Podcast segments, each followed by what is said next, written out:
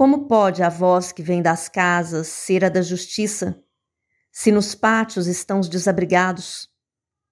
Como pode não ser um embusteiro aquele que ensina aos famintos outras coisas que não a maneira de abolir a fome? Quem não dá o pão ao faminto, quer a violência.